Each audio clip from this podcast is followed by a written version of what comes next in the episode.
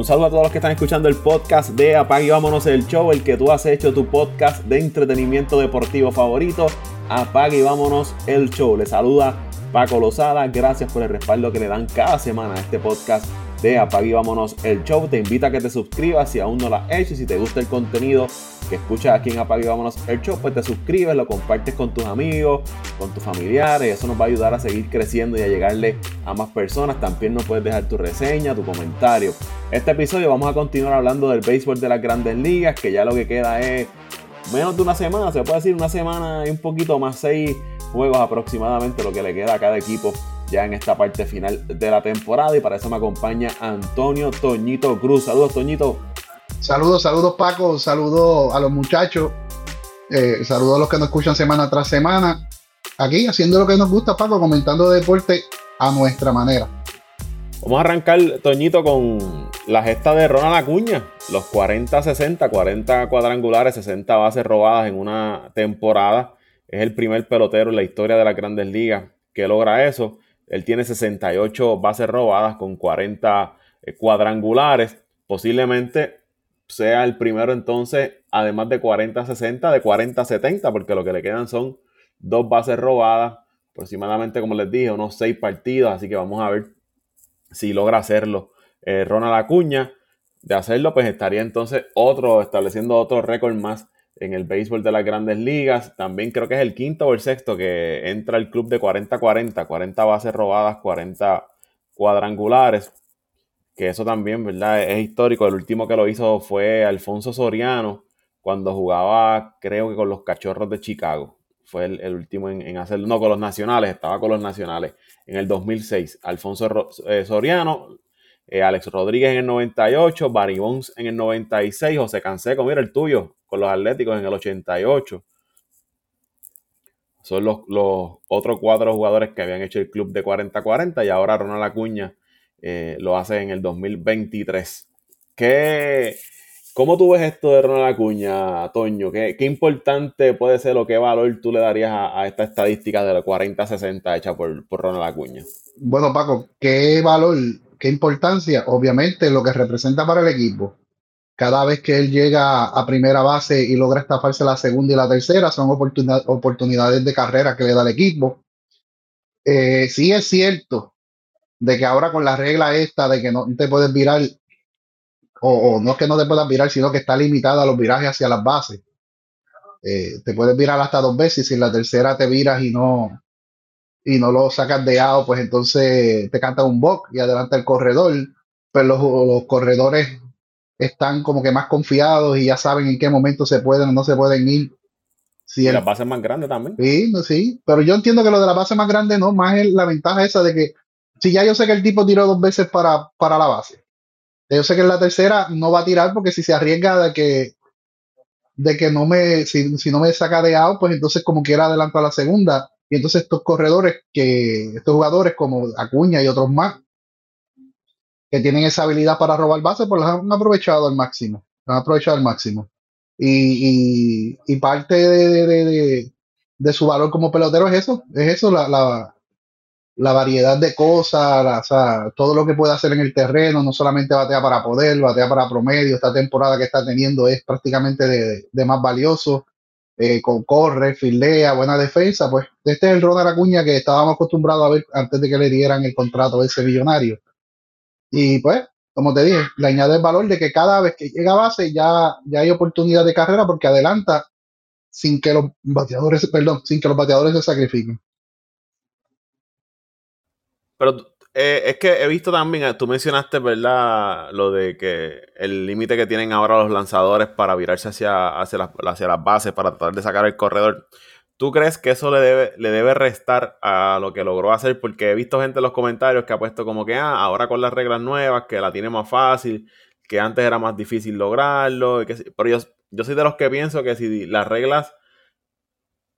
El, ok, la vida evoluciona, el juego evoluciona. ¿Verdad? Y, te gusten o no las reglas nuevas, pues están ahí en las grandes ligas y ellos, ¿verdad? Buscan una forma de quizás eh, hacer el juego más, más movido, más hábil, hacerlo quizás más ofensivo, dar una ventaja a los, a los bateadores, pero si están ahí, y tú las puedes utilizar a tu favor, yo no veo nada malo. O sea, no veo por qué restarle mérito a un pelotero que esté aprovechando las reglas, porque hoy es esa, mañana o quizás 10 años más adelante cambian otra y favorece a otro tipo de jugador. Entonces le vamos a quitar mérito por, por lo que hizo. Yo entiendo que no, ni en el pasado le podemos quitar mérito, ni ahora. O sea, si las reglas están ahí, tú las estás utilizando a tu favor, pues no veo problema con eso. Te lo digo porque he leído gente que ha hecho comentarios sobre eso, como que ah, ahora, ahora es más fácil. Quizás es más fácil, ¿verdad? Pero también hay que ver que ahora quizás eh, los catchers tienen un poco más de machete, o ¿entiendes? ¿Sabes? Que eso es como parte y parte, 50-50. Yo, Paco, te, voy a dar mi opinión al respecto. Yo no estoy muy de acuerdo con que las reglas limiten las estrategias que utilizan los, equipos, los dirigentes o los jugadores para tratar de limitar al otro equipo y, así tratar y poder llevarse la victoria. O sea, no estoy de acuerdo con las reglas, pero como tú dices, la regla está ahí. Hay que aprovecharla. Pues yo molesto al lanzador, lo hago tirar dos veces, ellos saben que yo voy a correr, eh, pues tratan de mantenerme lo más pegado a la base el mayor tiempo posible. Ya yo sé que a la tercera, pues me voy. Y no solamente a la tercera, Paco, yo lo he visto a él y a otros robándose desde la primera intención. O sea, eh, sí ahora puede que sea un poquito más fácil porque los movimientos de los lanzadores hacia el plato son un poquito más lentos. Antes hacían el slide step, o sea que cuando iban a lanzar hacia el home con corredores en base no levantaban tanto el pie. Ahora, pues para lograr mayores velocidades, te levantan más el pie, eh, son un poquito más lentos en el delivery, pero van con mayor presión, ¿me entiendes? Pues todo eso es parte del juego, hay que aprovecharlo. No, no estoy de acuerdo con la regla, pues como te dije, toda, toda regla esa de que limite la, las estrategias del contrario para poder ganarte, como el chip. A mí no me molestaba el chip. Los peloteros se, quejaban porque no podían batear, que se estaban bajando los promedios de bateo, pero entonces tú como pelotero tienes que hacer los ajustes al sistema. O sea, si, si, si yo soy un bateador derecho, que soy un pull hitter, o sea, que todo lo que bateo lo hago para mi banda, y me juegan cargados a mi banda, pues es, es mi, mi responsabilidad como pelotero aprender a batear para la banda contraria. Pues eso es lo que hizo Ronald Acuña, le dieron una regla y la adaptó para su beneficio. No, no le veo nada de malo. El, que te esté diciendo de que es más fácil, posiblemente tenga un poquito más de ventaja, pero no solamente por las reglas, que también los deliveries, ponte a mirar los lanzadores, los deliveries hacia el plato son más lentos, son mucho más lentos. Entonces, es como si Ronald Acuña fuera el único que robara base de las grandes ligas o, el único que pudiera sacarle provecho a la regla. Todos le pueden sacar provecho, todos los, jugadores, ¿sabes? Pero hay unos que van a tener más habilidad, más facilidad de robarse una base que otros. Igual cuando estaba la regla anterior, eh, y él no es el único, creo que el de los Atléticos llevaba ya sobre 60 bases robadas también. Este, no sé si es este Pérez, creo que es el nombre de él, no me acuerdo ahora también llevaba un par de bases robadas, como 60 para allá arriba, ¿sabes? Que no es el único que, ha aprovechado esta regla. Eh, si está ahí, usted la aprovecha a su favor. No, eso es así, Paco. Puede, puede uno estar o no de acuerdo con la regla, pero si las reglas están ahí, hay que hacer los, ajustes, adaptarse a las reglas y aprovecharlas a su favor. Así que el que te esté diciendo eso no, sabe, no sabe mucho de béisbol. Porque el béisbol se trata de eso. Este Uri Ruiz es el del equipo de, de Oakland. Tiene 63 y Carol, el de Arizona, 50. Y Bobby Witt, el de Kansas City, 48. Y yo creo que esos totales no se veían hace muchos años. Yo recuerdo los tiempos de Ricky Henderson, que Kenny Lofton y toda esa gente, que Lou Brock y no sé si era Marky Grison el otro, uno de ellos, que las bases, eso era 70, 80. Yo, yo, recuerdo temporadas de 100 y 100 y pico de bases robadas de Ricky Henderson. O sea, es que también el, robar base es, una, es un arte, Paco, no todo el mundo lo sabe hacer, no necesariamente ser el más veloz te va a dar la ventaja de llevarte la base, tú también tienes que saber leer los movimientos del, del lanzador, saber cuándo vas a salir, saber cuándo él se va a virar, tener ese timing para que en el justo momento que el lanzador despega medio centímetro en su pie del frente para, para lanzar, ya tú sabes leerlo y poder aprovechar esos uno o dos pasos que te dan de ventaja. Eso es un arte, Paco, eso es un arte, no todo el mundo lo va a hacer. Y, si esa ventaja, si es así, como están diciendo eso por ahí, de que ahora es más fácil, ¿por qué no todos los peloteros han aumentado su, su, cantidad de bases robadas, porque yo te, yo, te garantizo que, que con un, guerrero no te va a jugar 40 bases, ni un Vogelbach te va a cobrar este, jugar 40 bases, ni ese tipo de pelotero así que es lento y, corpulento, como diría un colega de nosotros. Eh, no te van a robar esa cantidad de bases. No han robado bases muchos de ellos. Otros ah, han robado lo que realmente roban todos los años. O sea que no es, si fuera realmente estuviera más fácil, estuvieran todos los peloteros por encima del promedio. Y no es así. Sí, mira, eh, C. Abrams, que es el de eh, Washington, 43, Nico Horner de los Cachorros, 42, Julio Rodríguez, 36, al igual que Kim, el de San Diego, Eli de la Cruz tiene 33, ese va a ser otro, que los próximos años va a robar mucha base, Eli de la Cruz, porque es rapidísimo. Eh, Willy Castro, el boricua que está allá con, con Minnesota, tiene 32, Josh Lowe, 32, Lindor, que tiene 30, eh, son los jugadores con más bases robadas ahora mismo en, las grandes ligas. Por ahí está también Trey Turner, que está cerca de las 30, Fernando Tatís, que son jugadores ¿verdad? que su físico les ayuda a eso, a ser rápidos y, a poder robar las bases. Como tú dices, no vemos un Pete Alonso ahí, no vemos un Matt Olson, no vemos un Vladimir, ese tipo de jugador ahí robando, robando bases. Eh, hablaste ahorita de los números de Acuña de jugador más valioso y todavía está ¿no? esta discusión de si debe ser él o si debe ser eh, Mookie Betts, el jugador más valioso de, las grandes ligas. Si miramos ¿verdad? los números hasta el momento que estamos grabando este, este podcast, en carreras anotadas, Acuña tiene 143, Mookie Betts tiene 125. En hits, Acuña tiene 209, 173 Mookie Betts. Eh, de esos 209, 131 son sencillos para Acuña 93 para Mookie Betts en doble, 40 para Mookie Betts, 34 para Acuña, triples, Acuña tiene 4, Mookie Betts 1, en cuadrangulares, Acuña tenía 40, 39 Mookie Betts, en remolcadas, Mookie Betts tiene 105, 101 Acuña, creo que Mookie Betts estableció una marca de la mayor cantidad de carreras remolcadas para un primer bate en la historia de, las grandes ligas, con 103. Eh, en bases robadas, 68 Acuña, 13 Mookie Betts, eh, bases por bola, 92 Betts, 78 Acuña. En ponches, Mookie Betts ha ponchado 104 veces, Acuña 80. Eso me ha sorprendido que Acuña ha bajado significativamente el número de, cantidad de ponches en una temporada. 80, eh, en estos tiempos que todo el mundo le hace swing a todo lo que venga por ahí, 80 eh, ponches me parece muy, muy bueno. O sea, es menos de un ponche por juego. Eh, lo que está haciendo Ronald Acuña. En, promedio de bateo, 337 Acuña, 309 Mookie Betts. El por ciento llega a la base, 406 Acuña, 411 Mookie Betts. En slugging, 597 Acuña, 593 Betts. Y en on-base eh, plus eh, slugging, 1.013 Acuña y 1.003 Mookie Betts.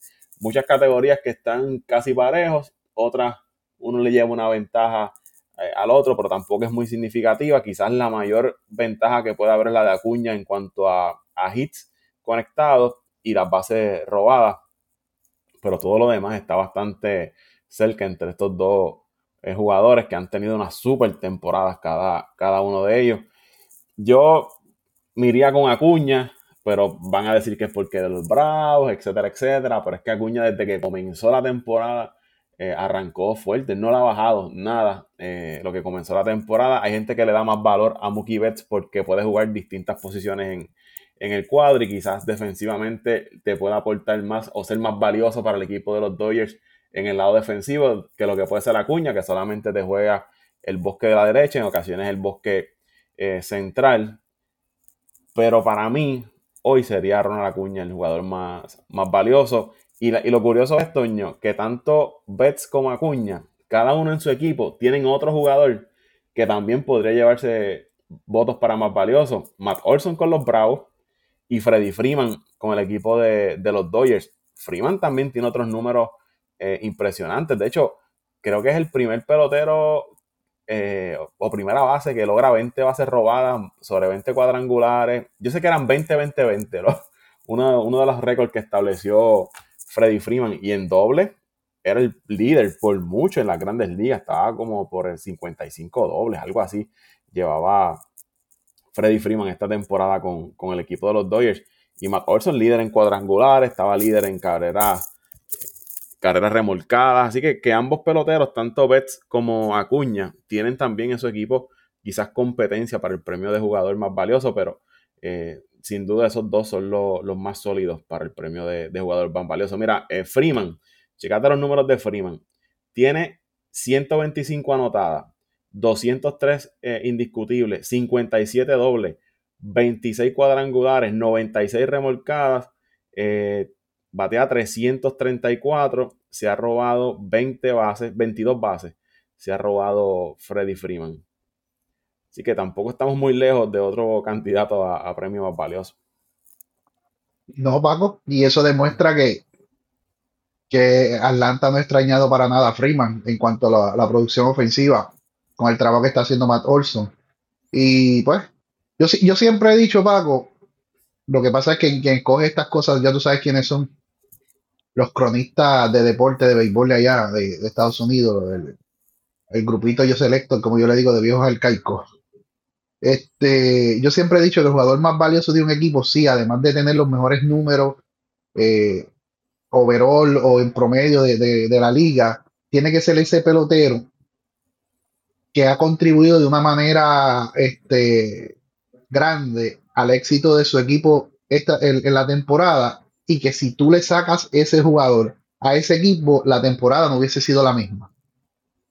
Por lo menos Atlanta y los Dodgers no padecen de eso porque tienen un montón de peloteros más que, pues que, que, el equipo la diferencia no hubiese sido tanta, pero pues hay que darle la hay que darle la, la ahí ya se me olvidó la palabra. Este, hay, hay, que dársela Paco. Vamos en otras palabras ponerlo más hay que dársela. Hay que darle el crédito a, ambos jugadores que han puesto unos números eh, extraordinarios, que han sido consistentes y pues que tienen a sus equipos donde están en los lider liderazgos de, de, ambas conferencias, de ambas, de ambas, de ah, perdón, de ambas divisiones, los dos.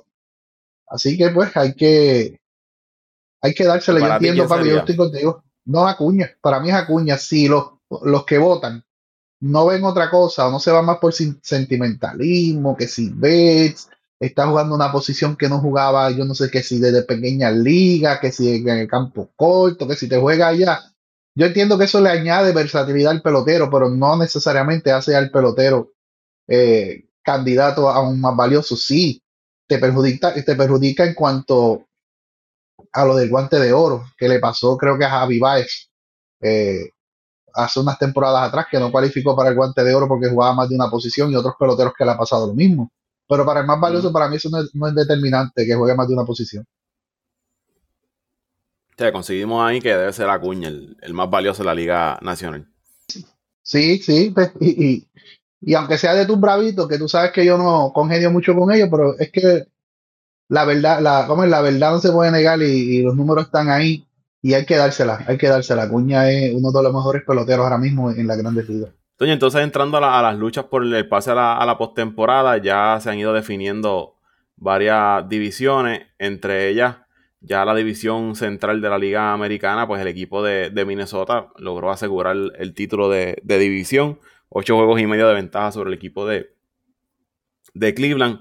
Minnesota pues, pudo enderezar un poco el barco en la parte más importante de la temporada, a pesar de tener un Carlos Correa que continúa lastimado, batallando con una facitis plantar que lo va a dejar fuera de la temporada. Ellos esperan que entonces en postemporada pueda, pueda regresar.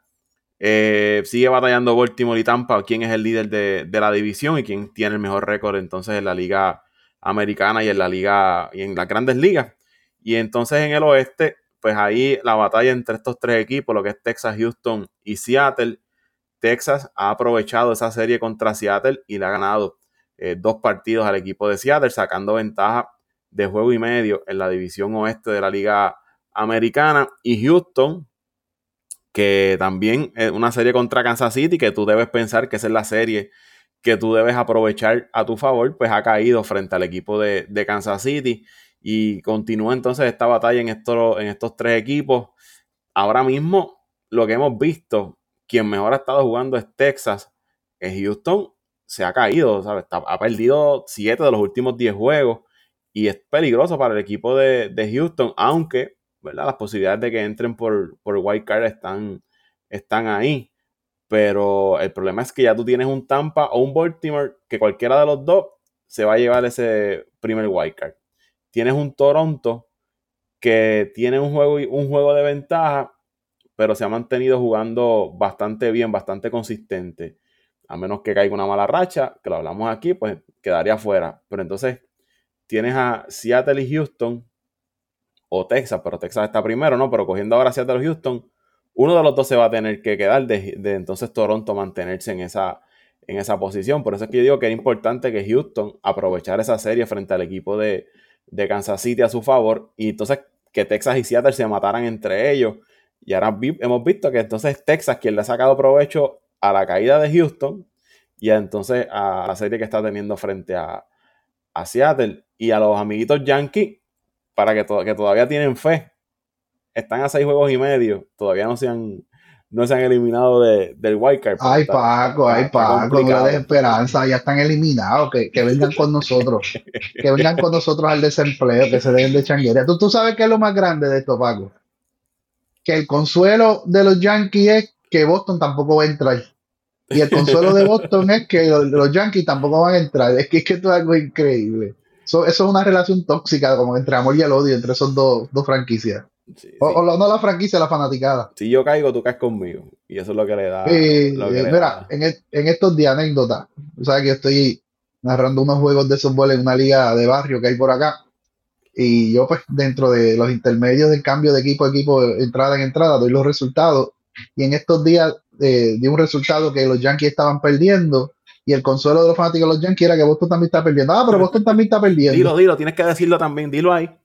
Sí, dilo, dilo, dilo, dilo, que el Boston está perdiendo también. Y yo lo digo al micrófono, yo digo, la verdad que el consuelo de uno, de uno es que el otro pierda. Esto es increíble. Pero ¿qué se va a hacer? Pero ya Paco, prácticamente eso está, la, está decidido, por lo menos en los White Card, yo entiendo que ya Filadelfia ya aseguró. Eh, yo entiendo que también ya este Tampa Bay ya aseguró, a Tampa Bay no hay quien lo mueva de ahí. Tampa Bay, pues, tratar de alcanzar a Baltimore. va a ser Baltimore, o Tampa. Va a ser uno de los, uno de los wild Ahí sí, le conviene porque el que gane, pues entonces va a tener ventaja de parque local, va a jugar contra el equipo de Pro Record, que en esta etapa de la de la postemporada puede ser ventaja, pero no hay enemigo pequeño. Y yo entiendo, Paco, yo, yo, sigo creyendo que Seattle va a entrar. Seattle va a entrar. Eh, ahí el que yo veo peligrando es a Toronto, eh, que ha cogido una rachita ahí últimamente de victoria. Pero yo entiendo que Seattle va a entrar, entonces Texas yo no sé, Paco. Yo dije la otra vez que se iba a caer y a mí todavía como que me huele que Texas va a terminar mal la temporada y que va a entrar Houston y van a entrar este Houston y, Seattle. Yo creo que se van tres del oeste. Yo todavía tengo esa esperanza de que mi pronóstico se cumpla, que voy casi, casi, casi. Lo único fallo, pues los míos, los míos. Sí, Paco, señalando algo antes de, que continúe.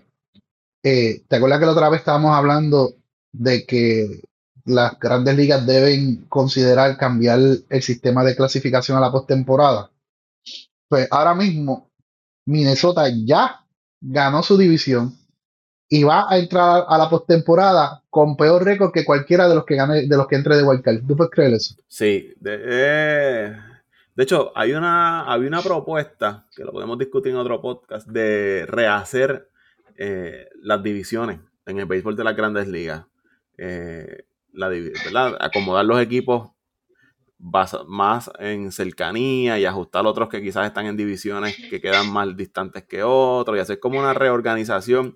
Ejemplo, poner a Tampa y Atlanta en la misma división porque están ahí cerca. Un, había algo bien interesante y eso que tú mencionas eh, es interesante porque estás premiando a un equipo que quizás no ha tenido la mejor temporada, mientras otros han superado las expectativas y, por cosas de las divisiones, pues posiblemente se queden fuera de la, de la postemporada. Mira, lo, que le queda a Houston, eh, le queda un juego frente a Kansas City, le queda entonces una serie la próxima semana frente a Seattle de tres juegos y una serie frente a Arizona de tres juegos. Houston está complicado porque Seattle está peleando y Arizona está peleando para ir a, la postemporada. Ahí Houston va a tener que sacar esa cría de campeón y aprovechar, ¿verdad? Y, tratar de sacar esas series porque se puede quedar fuera. Entonces, Seattle le quedan el partido con la serie de Texas, la serie que te mencioné frente a Houston y cierra la temporada con cuatro juegos frente a Texas. A Texas le quedan los Angels, la serie que, estamos, que está corriendo ahora frente a Seattle y cierra la temporada frente al equipo de, de Seattle. Así que estos equipos se van a enfrentar entre ellos y el final va a ser de, de película. Vamos a ver quién, quién logra eh, sostenerse. Por eso es importante que eh, Texas logre sacarle la serie completa a Seattle, porque ahí te da un poco más de respiro frente a los otros dos en, esa lucha. Y, y, Houston, mira, Houston perdió la serie anterior frente a Baltimore. Perdió la serie antes de Baltimore frente a Kansas City. Perdió antes de esa serie de Kansas City, perdió la serie frente a Oakland. Y ahora la está perdiendo frente a Kansas City nuevamente. Ya que Houston ha tenido un mes malito. Ah, y habían perdido inicio de mes frente a los Yankees que fueron barridos. Pero después fueron a Texas y barrieron a Texas. Pero en overall, este mes de Houston ha sido un desastre para el equipo de los Astros de Houston. Pero Paco, Paco hay esperanza. Hay esperanza de que la, clase siempre sale a relucir. Eh, no es que yo sea este, fanático ni simpatice con Houston, es que fueron mis pronósticos y, y, hasta ahora voy bien en los pronósticos, como te dije, solamente fallé los Mets. Y pues, Vamos a ver si, si lo demás se cumple. Entonces, en, el otro lado, en la Liga Nacional, mira qué interesante que el equipo de, Pittsburgh se le ha metido en el medio al equipo de, Cincinnati. El último juego le estaban ganando 9 a 0. En la tercera entrada estaban ganando los rojos. Y terminaron perdiendo el juego. Creo que fue 13 a 12 ante los Piratas. Y creo que es la segunda vez eh, que pierde Cincinnati frente al equipo de, los Piratas en esta serie y han perdido cuatro juegos corridos, los Rojos de Cincinnati, que entonces han caído ahora dos juegos y medio detrás de Chicago, que está tercero en ese wild card. Miami está un juego detrás de Chicago. Filadelfia, como tú dijiste ahorita, está cómodo. Arizona tiene medio juego de ventaja sobre el equipo de eh, Chicago y tiene juego y medio sobre el equipo de, de Miami. Que también aquí está bastante cerrada la, lucha por el, por el wild card. A cuatro juegos está ahí San Francisco, los padres, otros que tenían esperanza, eh, están a cinco juegos. Había una racha de los padres, pero perdieron, pero han ganado ocho de los últimos dos, juegos. Así que igual que en la, que la americana, la nacional está, está bien cerrada. Esto de los padres es, nunca pudieron conseguir esa consistencia. Ganaban se enrachaban, caían en una racha negativa, racha positiva, racha negativa. Todas las semanas salen informes de los problemas internos que tiene ese equipo de, los padres de San Diego.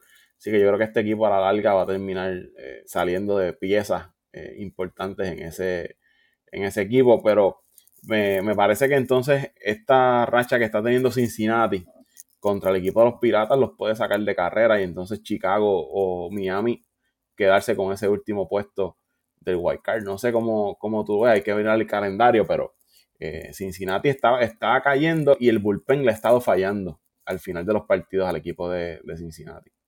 Y entiendo que este es un, equipo, Paco, sí, de quedarse fuera. Este es un equipo que hay que contar con en los próximos años, porque un equipo joven que engranó eh, un par de, de adiciones que hagan en la temporada muerta o cambios que hagan en la próxima temporada y, este es un equipo va a ser contendor para ganar esa división que no tiene gran cosa, las cervecitas de, de Pitín, a mí me da risa con Pitín porque otro año más para mi cerveza, otro, pero Pitín, si siempre se quedan en la primera, en la primera serie Pitín, o se quedan en la segunda serie Pitín, es un equipo que no sabe lo que es llegar a una serie mundial, bendito Pitín. O sea, tanto que habla de Misme, de que todos los años es lo mismo y de qué te vale a ti ganar una división todos los años si el propósito tuyo es quedar campeón de la Serie Mundial y nunca lo has logrado, porque siempre te queda lo mismo. O sea que este Cincinnati es un equipo que, se, perfila bien, igual que, Chicago. Chicago ha mejorado mucho, tuvo unas bajas importantes en su roster y, y se espera que Chicago siga mejorando. Entre o no entre Chicago, Paco eh, yo te lo había comentado cuando, en podcast pasado y cuando hicimos el análisis, se esperaba que Chicago eh, mejorara lo suficiente para estar luchando por la temporada y no ha hecho quedar mal a sus fanáticos. Aunque Dante no esté complacido, pero superaron sus expectativas de, la temporada pasada, que fue un completo desastre. No, no, eh, yo no sé por qué Dante no estaría complacido, tío, porque quizás no lleguen a la postemporada, pero hasta ahora están ahí, pero la temporada que ha tenido Chicago ha sido excelente, comparado ¿verdad? con el roster que tenían, porque ellos hicieron unos movimientos, pero tampoco fueron eh, grandes firmas, quizás su firma mayor fue llevarse a Swanson, eh, porque a de Bellinger fue más un riesgo, eh, de este riesgo bajo, un riesgo bajo que tú tomas que posiblemente te pague grande, y eso fue lo que ha hecho Bellinger, tampoco fue que ellos le dieron un montón de dinero a, a Cody Bellinger, sino que ellos se arriesgaron. Vamos a ver qué nos puede dar eh, Bellinger. Pero eh, la temporada que ha tenido Chicago, no hay por qué estar triste o insatisfecho con lo que haga el equipo de, los cachorros de Chicago. Una gran temporada la que ha tenido los, cachorros. Eso, eso sí, ellos cierran su serie frente al equipo de, Atlanta. El equipo de, de Chicago cierra la serie frente a Atlanta. No, no recuerdo ahora con quién cierra el equipo de, Cincinnati, ni con quién cierra el Arizona. Bueno, Arizona tiene una serie frente a, Houston todavía pendiente, pero también esta es otra carrera de wild card que se va a decidir en los últimos días del béisbol de la Grandes Ligas. Y lo que quedan son algunos le quedan, sí, algunos le quedan siete, algunos le quedan ocho, algunos le quedan cinco no le quedan seis dependiendo del avanzado que estén en el calendario. Y va a ser una recta final este, emocionante, Paco, como, como siempre nos gusta a nosotros, que todo se decida a última hora y que los números se rompan y que las proyecciones no salgan. Eso es lo, lo que nos gusta a nosotros, que todo se decida a la última hora. Mira, en cuanto al equipo de, de Chicago, no está fácil para los cachorros. Le queda Atlanta visitando y le queda Milwaukee visitando. No está fácil para, para Chicago. Y en el caso de, los rojos, le quedan los piratas, le quedan dos con el equipo de Cleveland en Cleveland y entonces cierra, cierra la temporada con tres juegos frente a, San Luis.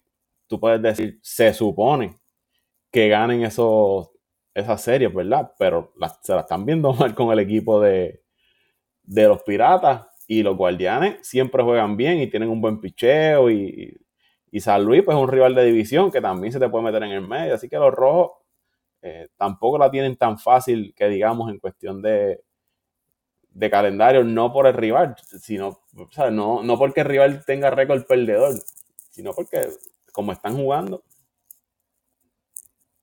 No, y un rival de división siempre es peligroso, Paco. Siempre es peligroso, siempre te hace daño, no importa lo más que esté jugando.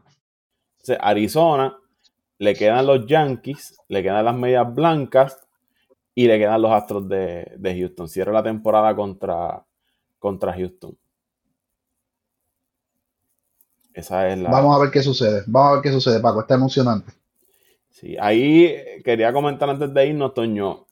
En el caso de Atlanta, que aunque aseguró la división, posiblemente tenga el mejor récord, su picheo ha comenzado a lastimarse en la parte más importante de la temporada. Max Fried fue colocado en la lista de 15 días, eh, con esto de las bolsitas que le salen en los dedos a, los lanzadores.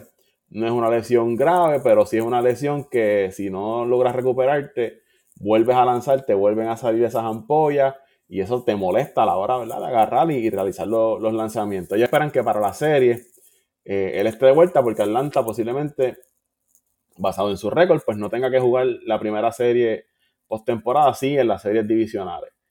Ahora Charlie Morton fue colocado en la lista de inactivos y Charlie Morton sí se va a perder la serie divisional eh, porque tiene problemas en uno de, en la mano de, lanzar en uno de, los, de sus dedos. Así que estamos hablando de dos de tus principales lanzadores que posiblemente no estén disponibles. Fritz hay que ver si, está para el primero o para el segundo juego. Entonces depende de Strider y depende de Elder y no sabes quién sería tu próximo lanzador en caso de que Morton no esté disponible.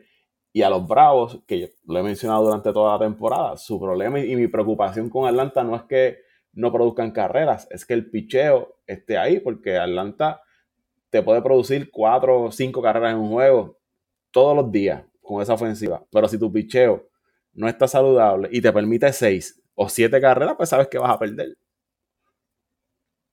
Sí, pero, pero el bullpen de Atlanta está sólido, Pablo. El bullpen de Atlanta está sólido, igual que el, me gustó mucho y me gusta mucho el bullpen de, de Filadelfia. Están bien sólidos esos bullpen y esa ha sido la diferencia. Y, la ventaja es que tienes, tienes tiempo fuera cuando lo de, puedes descansar y aunque y aunque tengas varios jugadores fuera, pero tienes tiempo para descansarlo. O sea que a lo mejor si te pierdes uno o dos juegos de la serie divisional, no te afecta tanto a como si tuvieras que entrar a una serie desde el principio. Al tener mejor récord, ellos van a tener un descanso prácticamente en lo que se deciden los wildcards. Sí, y empiezas en tu casa también, que eso también es una... Sí, tienen ventaja, tienen ventaja. Pero el año pasado... Ahora, la, pelea de Morton, la pelea de Morton es, eh, es fuerte, pero tú sabes que, ellos eh, levantan la, alfombra y de ahí debajo sacan un lanzador que viene y le hace el trabajo. Tú sabes que tienen ese, esa versatilidad en, su finca de, y, en sus ligas menores de hacer eso mismo. Levanto la alfombra, vente tú, vente nene, tira. Y le hacen el trabajo porque así es, así de bien este, organizada está esa, esa franquicia. ¿Algo más que quieras comentar, Toño, antes de irnos? No, por el momento no. Yo creo que estamos, estamos este, bastante completos. Yo sé que quedan un par de cosas sobre el tintero, pero pues los muchachos no están aquí para, que, para que den sus impresiones. Vamos a ver si para la próxima los, logramos sacar y que dejen ya, como dirían en mi barrio, el achochamiento que tienen en las casas y, vengan a, a cumplir con lo que es con el podcast. Oye, eh, anunció eh, a través Apple Music, a través de, de X, que Usher va a ser el, el hombre, el headliner, ¿no? El, que encabezará el, espectáculo del medio tiempo del Super Bowl. Y entonces yo puse un post en mis redes sociales eh, hablando de eso. Y la gente que me ha comentado es preguntando que por qué no está Bad Bunny. Que debería haber sido Bad Bunny el que estuviese en, el, en ese halftime show del Super Bowl, pero todavía no sabemos si solamente va a ser Usher o si van a incluir otros artistas como en otras ocasiones ha pasado. Me preguntaron que por qué Taylor Swift tampoco había sido incluida, pero... dejan, a, Usher que por lo menos más decente, bendito Dios. y es un muchachito que, no sé si tuviste la, la historia de la carrera de él, él viene desde chamaquito cantando, tuvo un tiempo eh, la, creo que fue la, en la adolescencia, si no me equivoco, que tuvo que, pausar un poco su carrera por el cambio de voz le afectó, pero a mí desde que, desde que salió me, me, gusta, me gusta su música, me gusta su estilo y por lo menos más decente que los otros dos que tú mencionaste. Déjalo ahí, déjalo ahí. Eh, pero yo me puse a mirar también, eh, antes de irnos, ¿verdad? Yo sé que esto no, que el el Super Bowl, el, espectáculo de medio tiempo, los últimos años ha ido buscando, apelando a la nostalgia del fanático, porque Ocher en un momento, eh, hace varios años atrás, fue como una figura principal, ¿verdad? En, su género estaba bien pegado, ¿sabes? Aquí en Puerto Rico, eh, la gente, los carros, tú escuchabas Ocher donde quiera, en las emisoras de radio, estaba bien, bien pegado. El año pasado fue Rihanna, que también tuvo su boom eh, Eminem y Dr. Dre, que fue en el 2022, era Eminem, Dr. Dre y otros artistas más. Y Snoop Dogg. Snoop Dogg. Snoop Dogg. Eh, Hay 50 Cent. Estuvo. Entonces, The Weeknd en el 2021, pero The Weeknd es más moderno, por decirlo así, más, más de, estos años. 2020 eh, recurrieron a que fue latino, Shakira, Jennifer López, que también eh, se mantienen vigentes, pero hace varios años atrás tuvieron súper pegadas. Ahí fue que estuvo Bad Bunny, J Balvin. Eh, esos son más modernos. Pero eh, como que ellos han recurrido en los últimos años a estos artistas de base que estuvieron pegados hace varios años atrás. No sé si es que ellos están buscando atraer quizás ese público de antes al medio tiempo. No sé cuál es la estrategia del, del Super Bowl en cuanto a esto, pero, ¿sabes? No sé y que ellos no acostumbran a repetir este artistas, Paco. Ellos no acostumbran a repetir artistas. O sea, que, no es que no haya la posibilidad, Dios quiera y no. Pero yo no. no te van a atacar, te van a atacar, te van a atacar. que me ataquen, que me ataquen, que me ataquen, olvídate de eso, yo soy sincero. Y, yo, yo me acuerdo que cuando Ocho salió, yo todavía tengo por ahí el, el CD del, del, sencillo de él. Lo tengo yo por ahí, que era el sencillo y la canción en una versión a capela y después la pista sola. Me acuerdo. O sea que, que, muy bien, muy bien, Paco, muy bien. Muy bien, hay que darle oportunidad, oportunidad a todo el mundo. O sea, no, no puedes saturar el mercado con siempre con más de lo mismo. Sí, no, y me parece que Osher es un buen, un buen artista y la gente se lo va, la gente que lo va, se lo va, se lo va a disfrutar. Y Osher estuvo en el 2011. Sí, sí, sí. Pero como tú dices, están, eh, están buscando apelar a la nostalgia. la nostalgia. Ellos no acostumbran a repetirlo. Han que no es que no lo hayan hecho, sí, han repetido algunos artistas, pero no acostumbran a hacerlo. Pero vámonos, Paco, que para hablar de farándula hay otros programas. Esto es entretenimiento deportivo, así que estate quieto. No, te, me, pongas, viejo ahora. No, que va. ¿Dónde te siguen las redes sociales?